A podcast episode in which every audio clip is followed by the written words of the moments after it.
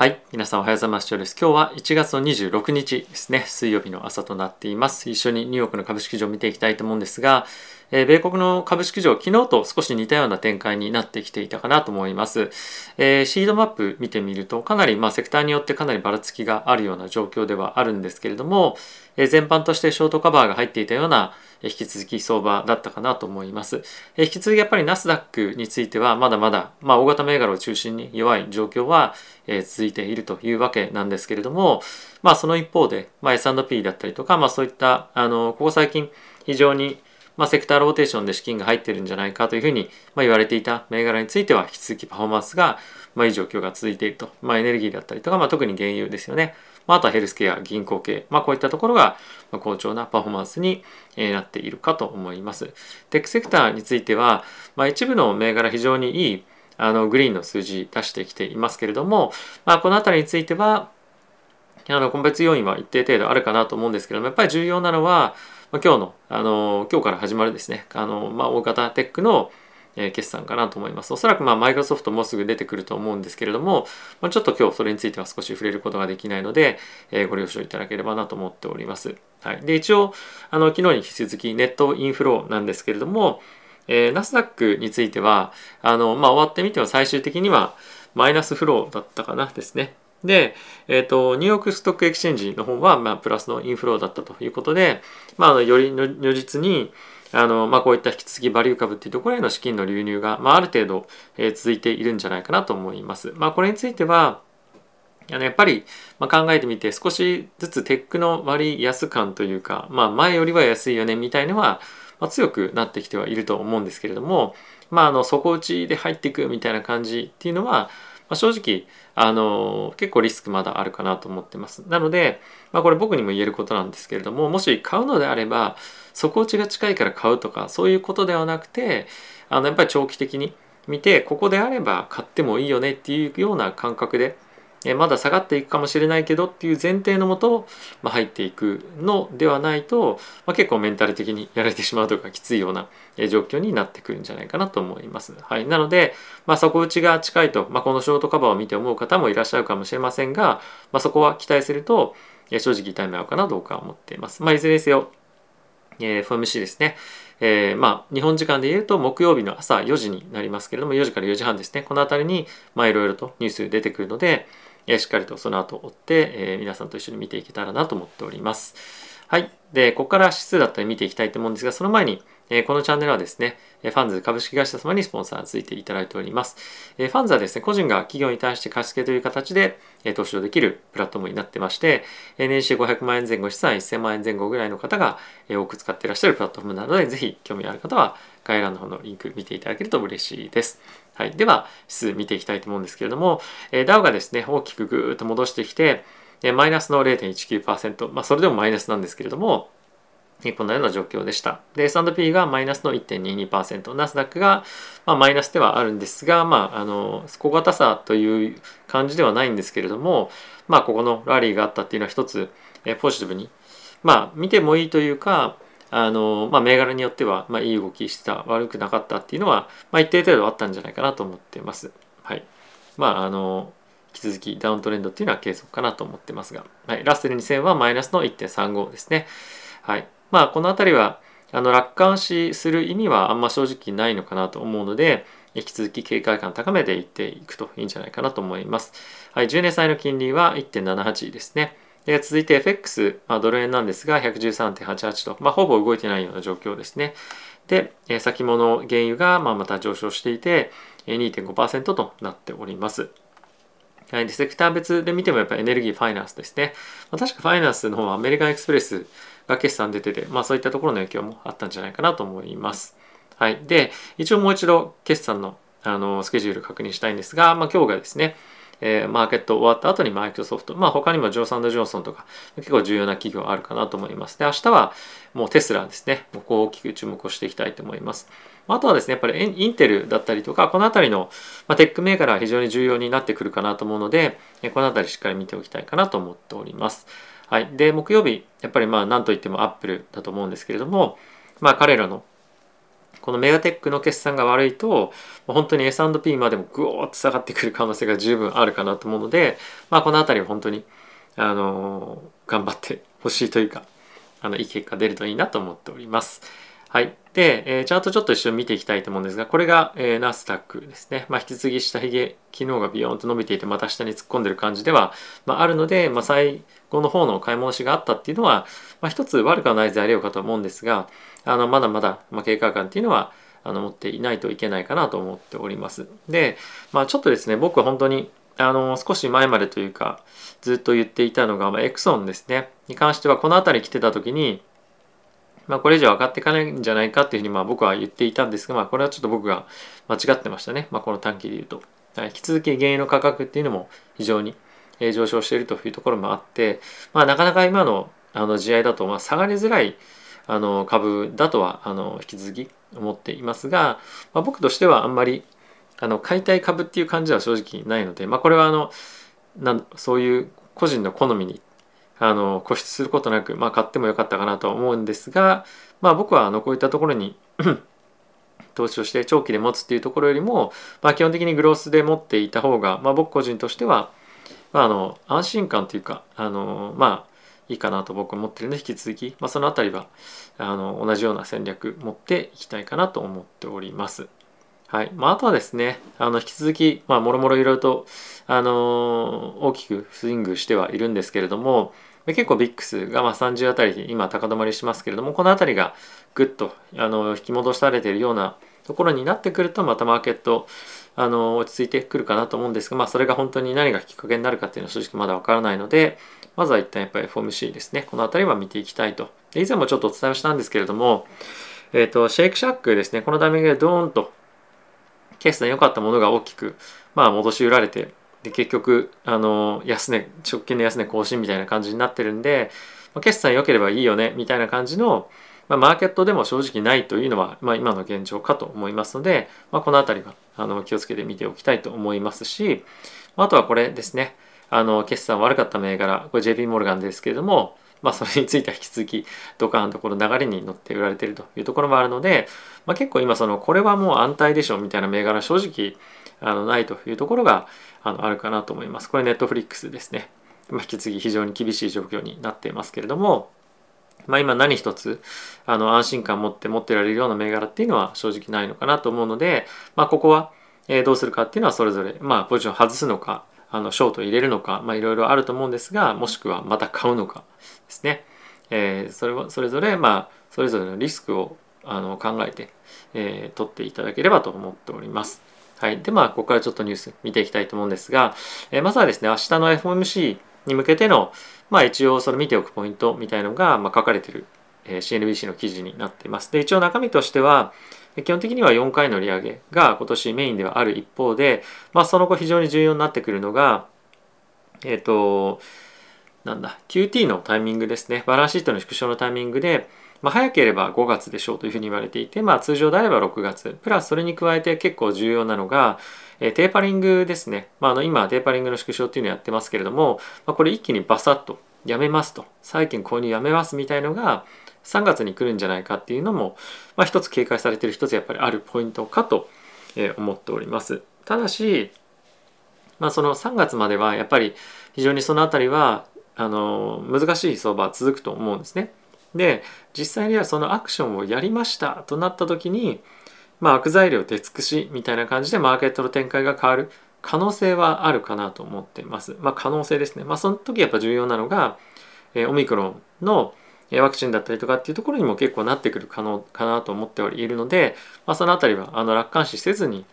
えー、ちょっとこの時期をやり過ごすっていう感じで今は僕はしばらく行こうかなと思っています。はい、で、まあ、これはマクロのイベントではないんですけどもえーと、NVIDIA が今回ですね ARM のテイクオーバーを、ちょっとやめるかどうかっていうのを検討しているとか、まあ、準備していると。なのでもうほぼほぼやめるでしょうと。今日も多分5%ぐらいだったんですかね下がってました。僕は結構 NVIDIA 大きく持ってるのであのまあ今日の1日という観点では結構食らってはいるんですけれども、まあ、ただそれでも NVIDIA の優位性というかマーケットでの、えー、まあ優位性だったりとかは、まあ、そんなに別に変わるとかっていうようなイメージは正直持ってないので、まあ、これはあの長期で持っていてかつまあ、あの買い増ししていくっていうところでも僕は全然いいかなとは思っています。ただし確かあのまあ PR かなんかが70倍だったかなだったと思うんですよね。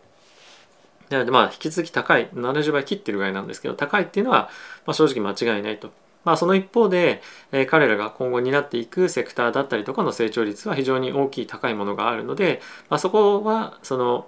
バリエーションが高いからもうダメみたいなところっていうよりも、まあ、もう少し本当に、まあ、今のその供給状況っていうのがどう改善できるかとかそっちの方が個人的には重要かなとは思っております。はい、で、えー、ウォール・ストリート・ジャーナル記事見ていきたいと思うんですが今日はですねちょっとこの今ウクライナとアメリカの状況のまあ、記事が結構いろんなところにもやっぱ出ていてこれは気になるところかなと思います。で一応バイデン大統領としては、えー、プーチン大統領に個人的に、えー、サンクションというか制裁するぞみたいな感じに言っていてどういうふうなことをするかっていうのはまだ、まあ、言っていませんが、まあ、逆になんかそういう発言をすることによってあの結構魚でしちゃったりしないかなっていうのは、まあ魚まあ、心配というか、まあ、そうすることによって余計あのプーチンさんをまああのどんどんどんどんウクライナに侵攻していくような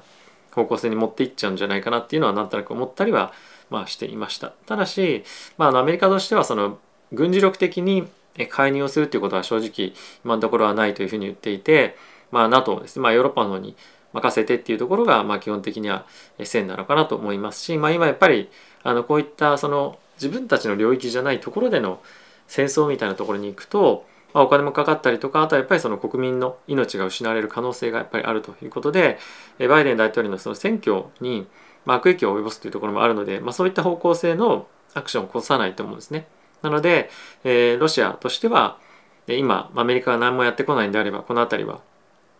どんどん進行していくっていうところに、あのー、まあ、向かっていくんじゃないかなと僕は思っていますが、まあ、そこでヨーロッパ諸国がどういうふうに対応していくのかっていうのを注視して見ていきたいかなと思っています。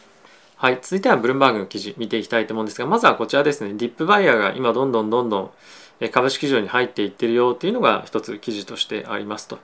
で、まあこれは、あの、なんだろう、短期的にやっぱり今、この FOMC 前のリバウンドっていうのを狙っていたりとかっていうのも、まあ、あると思うので、これがディップバイヤーイコールディップで買って長期で保有するかどうかっていうところとはまた別のあの観点かなと僕は思っています。なので、まあこれで底打ち近いみたいな感じっていうよりも、まあ打診買いも含めてあのちょこちょこちょこちょこ買ってるっていう人が増えてきてるんじゃないかなっていう感じですね。まああの完全にマーケット楽観視するっていうのは、まあ、今正直全然ないと思いますし、おそらく、まあ、あの皆さんそうだと思うんですけれども、第あの1回目の利上げ、3月の FOMC ですね。まではあのある程度同じような今みたいな状況がまあ騙し騙し続いていくと。上がったり下がったり上がったり下がったりしながら最終的には下がりながらじわじわさじわじわさっていうかじわじわ下がっていくような感じに僕はなっていくんじゃないかなと思っています。なのでまあ僕は特にポジションを移す動かす今は、えー、あんまりあのやろうかなとは思ってないんですけれどもその3月近辺のところで入っていくんであればまあポンと大きめで入れようかなとは一応は思っております。はい、まあ都度ちょこちょこ買っていくのはいいんですけども、まあ、そんなに大きな金額を買うつもりは、まあ、僕はないですね。はい、あまり楽観視して入っていきたいとは思っていません。でその一方ですごい気になる ニュースがありましてあのリテールのトレーダーが今ですね SQ99 ですねあのナスダックをレバレッジでショートする ETF 皆さんもご存知だと思うんですけども、まあ、これに今どんどん入っていってると。でえっ、とですね月曜日だけで、まあ、約100億弱入ってたりとかしてたらしいんですね。で彼らがあのこの規模で入るのっていうのは過去の5番目ぐらいな規模らしくてこんな感じなんですけどドーンとあの ETF に入っているというのがニュースになっていてこの個人の人たちがこれだけ結構レバレッジであの積極的に入っていくっていうところを見るとあれなんか底打ち近いのかなみたいな 感じになんとなく感じだったりしますよね。はい、なので、まあ、こういうニュースはですねあのリテールトレーダーが入ってきたみたいな感じになるとみんななんかそわそわしだす可能性もあるので、まあ、この辺りあのどういうふうな動きがあるかっていうのは、まあ、余計にちょっと注目したいこの FOMC のタイミングなんじゃないかなと思っております。はいまあ、あの新しいポジション入って10%だけの利益を取りに行くとかって結構そのあんまりスクリーワード的に良くないと思うんですね今としては。なので僕はあんまりそういったことはしないんですけどもまあ、結構面白いタイミングでこういった記事出てきてるなという感じですよね。はい、あとは、まあ、ちょっとグローバル的に気になる一つのニュースなんですけれども、えカナダがですね今どんどんどんどん、え金利が上がっていったり、まあ、世界的にもそうですけれども、まあ、上がっていく中で、まあ、その金利が今後継続的に上がっていかないんじゃないかという見方を、まあ、しているというふうな、まあ、記事ですね。まあ、これはハウジング住宅に関連しての金利なんですけれども、まあ、今どんどんどんどん住宅価格がカナダも上がっていると。でその中で、金利も同時に上がっていってるわけなんですけれども、これなぜ問題になってるかっていうと、まあ、皆さんもご存知の通り家を買う時っていうのは固定金利変動金利もろもろあると思うんですが、えっと、カナダの場合はですね、まあ、現状なんですけれども、えっと、マーケットの中で約ですね、まあ、50%ぐらいが変動金利になっているとこれ変動金利の率なんですけれども、まあ、ここ1年2年ぐらいでやっぱ金利かなり低下していたところもあって変動金利にしていた人がまあめちゃくちゃ多かったと。で今まではまあ最低値だと5%ぐらいの人しか変動金利やっていけなかったのが、まあ、今それの10倍ぐらいに、まあ、なってるんですね。でこれは一つやっぱり大きなポイントで、えー、ちょっと大丈夫かなっていうところになってると。でプラスあのハウジングバブルの、まあ、世界ランキングみたいのを見てみると、まあ、カナダ一応2番目に入っていると。でこれ結構面白いなと思うのがプライストゥインカム、まあ、レシオと。まあ、どれぐらいのパーセンテージになってるかとかあとプライストゥレントレシオですね。まあ、これはどれぐらいあの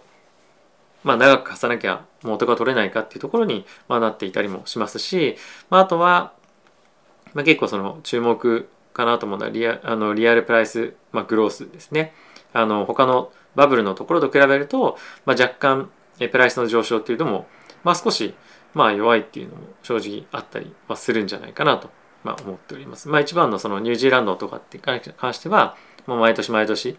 あの10%以上、まあ、上昇しているにもかかわらず、まあ、ほぼ同じようなレバレッジの水準のカナダについては、まあ、そういったところの成長率が弱いというのは、まあ、結構面白い、まあ、スウェーデンとかと比べてみてもそうですよね。はい、なのでまあこの辺り見ても、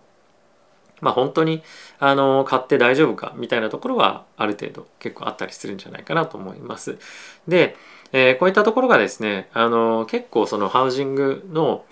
えー、マーケットというかそうそういったものを金融商品化して、えー、結構マーケットに放出しているはずなんですよね銀行とかもろもろ。でそういったところが将来的にあの焦げついた資産を抱えたりとかっていうふうになってくると、まあ、結構問題が大きくなってきやすくもなるので、まあ、この辺りは一応カナダの情報ではあるんですがあの、まあ、世界的に同じような状況になってくる陥ってくる可能性は十分あるので、えこの辺りはまあ遠目にちょっと見ておきたいかなというような状況かとえ、思っております。はい。ということで、えー、引き続きですね、株式上、あの引きにかけて上がってきたり、あのまあ、下がったりしてますけれども、まあ、あまりこの動きに惑わされることなく、こういった時には動かない方が僕はあの常々言ってるんですが、まあいいかなと僕は思っております。えー、基本的に人によってスタンスが違うと思うので、えこういったタイミング、もしくはその早い、早めのタイミングで、あ、売っておいてよかったっていう人もいれば、まあ、あの、正直全然タイミング的にまあ10年後ぐらいまでこのお金使わないからまあもうただ単に入れときゃいいやっていう人もまあいると思うんですね。でやっぱり重要なのはこういうそのすごいマーケットが動いているタイミング、まあ、上がってる時も下がってる時もそうなんですけど、まあ、めちゃくちゃ勝ってたり、まあ、する人がやっぱいると。でそういう人がツイッターでいろいろつぶやいてるのを見てああ、まあ、失敗したみたいな感じで、まあ、思ったりもすると思うんですけど、まあ、大体大損してる人っていうとまあまあ言わなかったりもしますしあのまあ、勝つ時もあれば負ける時もある。プラス長い投資の、えー、投資の人生って言ったらまあ大げさかもしれないですけどやっぱ波は当然あるんですよね。だからあのそれは何だろう当然あるというようなことで、まあ、割り切るっていうのも一つかなと僕は思いますしこれ僕は僕は個人的に将来的に株価は上がっていくっていう前提のもと、まあ、これがもう本当に大前提にもうこれが崩れたらおしまいなんですけど大前提のもとにあるので、まあ、じゃあ下がってきたらいい株は追加で買えばいいしまた別のも買ってもいいしっていうところでどんどんどんどんポートフォリオを、まあ、あの拡大していくっていうところに、まあ、注力するっていうのが、まあ、僕は一つ戦略としてはありかなというか、まあ、僕はそういうふうにやっていこうかなと思ってます。はい。まああのもろもろなんだろう。こうなるよねっていうシナリオが あるから、まあ、それに合わせてどんどん動いていくっていう一つもまあありだと思うんですけどね。例えばその過去の動画振り返って見ていただくと分かると思うんですけど、まあ、金利上がるよねこうなるよねナスダック厳しくなるよねみたいなことはまああのみんな言ってたと思うし僕も言ってたと思います。でそれに対してじゃタイムリーに毎回毎回動いていくかと。いうのもっていうのもやっぱ結構そのなんかいろいろ大変だと思うんですね。そのなんだろう日々、えー、投資活動に活発にやっていかなきゃいけないその精神的コストだったりとかもいろいろあると思うので、まあ、その辺りのバランスを考えて上で、まあ、どういうふうに戦略を練っていくかでかつこういった大きく下がってくる時もあるので、まあ、それも踏まえてですねやっぱ考えていかなきゃいけないのかなと思います。はいまあ、動いたところでうまくいくかっていうのもあると思うので、まあ、それはえっと、あんまり動きたくないなっていうものであれば、まあ、自分がいいと思う銘柄に集中してもしくはインデックスでもいいと思うんですけどもうかなりもうあのかなり自分のそのルールにちゃんと収まりながら積み立てていく、えー、コツコツコツコツ毎月買っていくっていうところもいいと思いますので本当に周りにあのだからだからといってガチョウがいいですよじゃなくて自分の戦略を、まあ、しっかりと、えーまあ、持つというところと、まあ、あとは必要であれば常に改善をしていくっていうところを意識してやっていくというのが、まあ、基本かなと僕は思ってますので、まそういったスタンスで僕も引き続きやっていきたいと思います。はい。ということで、えー、今日も動画ご視聴ありがとうございました。そうだ、あと最後に、あの、一応僕はこういうふうにお伝えをしていく中で皆さんもこうした方がいいですよとかあの皆さんは別のストラテジーがあっていいと思うので僕は全然他の人の何かを否定するつもりも、え、ないです。なので、え、自分なりに考えてやるのがいいと思いますしたとえば今の瞬間負けたとしてもあのまあ投資活動は今だけやるものじゃないので続いてずっとやっておくものなので、えー、どんどんどんどん改善したり知識つけたりそういっていくことが、ま、僕は一番重要かなと思ってますのでまああの今のその資産額の増減に例えばこれ良くなってたからいいってわけじゃないと思うんです。まあちょっと話長くなるんであれなんですけどあのその瞬間瞬間のスナップショットを見るんじゃなくて、まあ、人間の成長と一緒で長い目で見ながら、え投資には取り組んでいくというのがいいんじゃないかなと思っております。はい。ということで皆さん今日も動画ご視聴ありがとうございました。また次回の動画でお会いしましょう。さよなら。